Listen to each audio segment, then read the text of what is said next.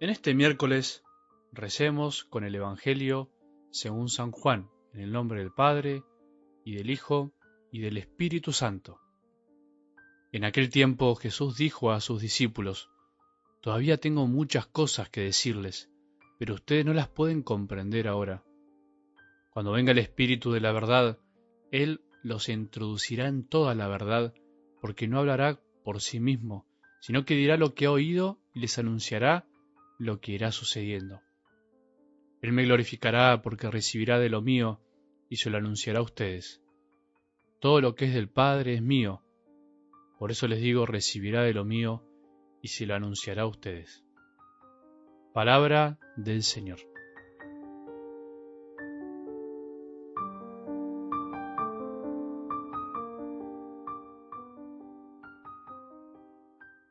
Saber que el mismísimo Dios puede habitar en nuestro interior debería ser motivo suficiente para alegrarnos y serenarnos el corazón. De hecho, Jesús les dijo a sus discípulos en el Evangelio del domingo, ¿te acordás? Y a nosotros también, no se inquieten ni teman. No hay nada que temer, ni por qué inquietarse para aquel que se siente amado y habitado por el mismísimo Dios uno y trino.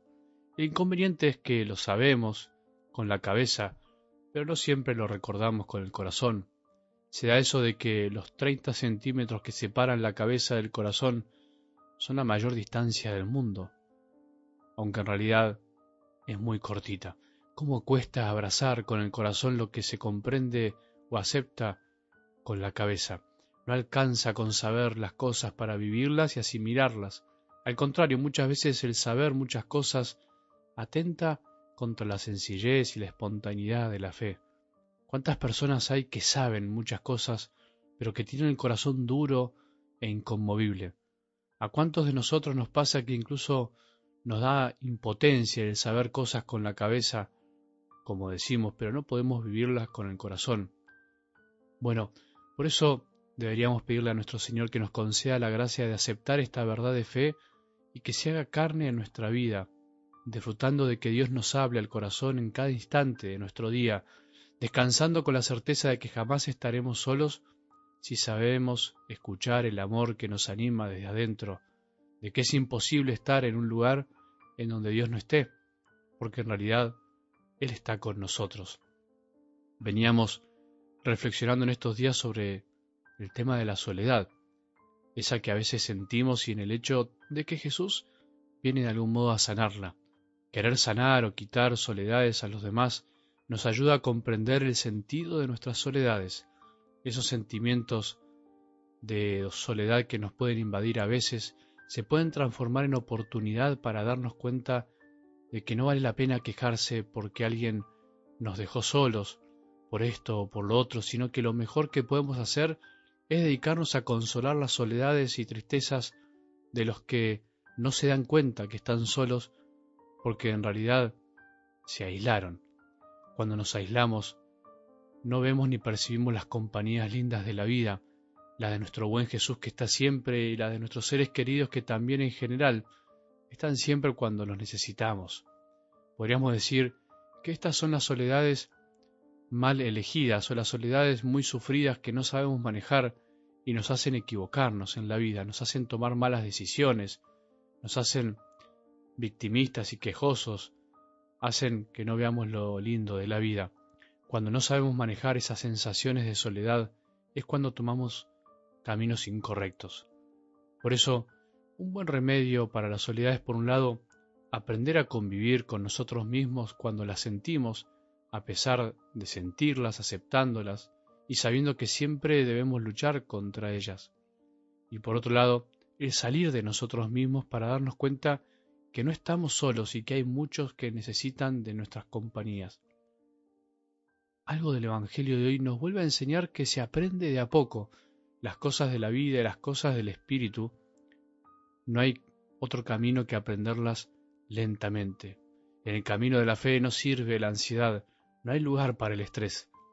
El mismo Jesús les dijo a sus discípulos que tenía muchas cosas por decirles, pero que no podían comprenderlas en ese momento y que sería el Espíritu el que los introduciría en la verdad.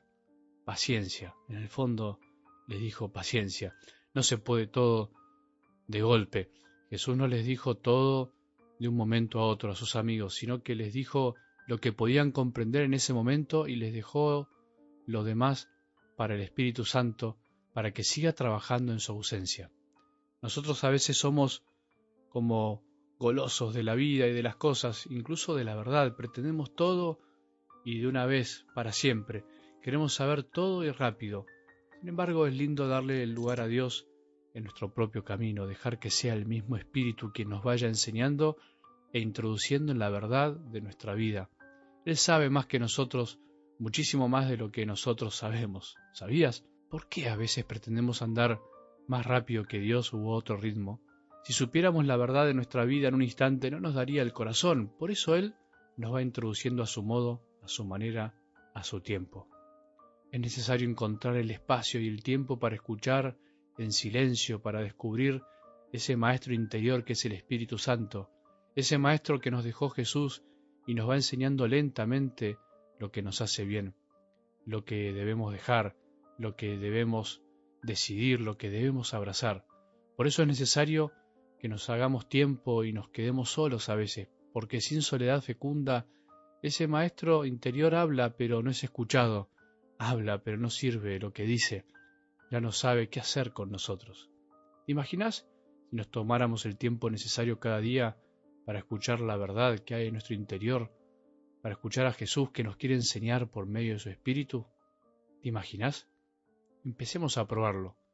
Un día con tiempo de silencio y soledad fecunda es un día distinto. Que tengamos un buen día y que la bendición de Dios, que es Padre misericordioso, Hijo y Espíritu Santo descienda sobre nuestros corazones y permanezca para siempre.